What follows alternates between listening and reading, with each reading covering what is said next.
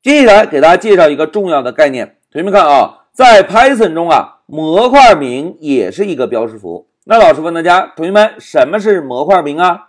哎，非常好，模块名就是文件名，因为在 Python 中，所有以点 .py 结尾的 Python 源文件就是一个模块，对吧？那既然模块名是一个标识符，同学们，我们在给文件起名的时候，能以数字开头吗？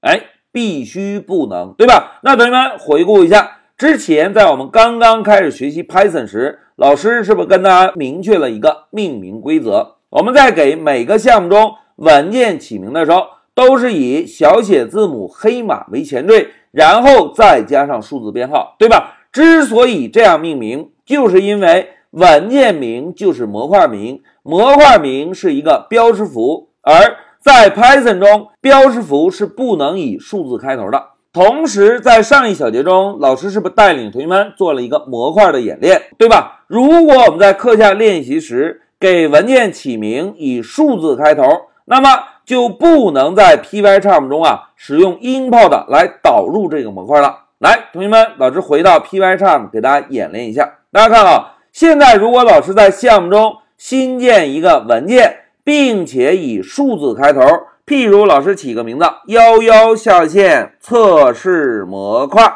然后呢回车。好，这个文件建立完成之后，我们呢就找到之前的体验模块。现在老师敲一个 import 回车，然后敲一个幺幺，大家看有智能提示吗？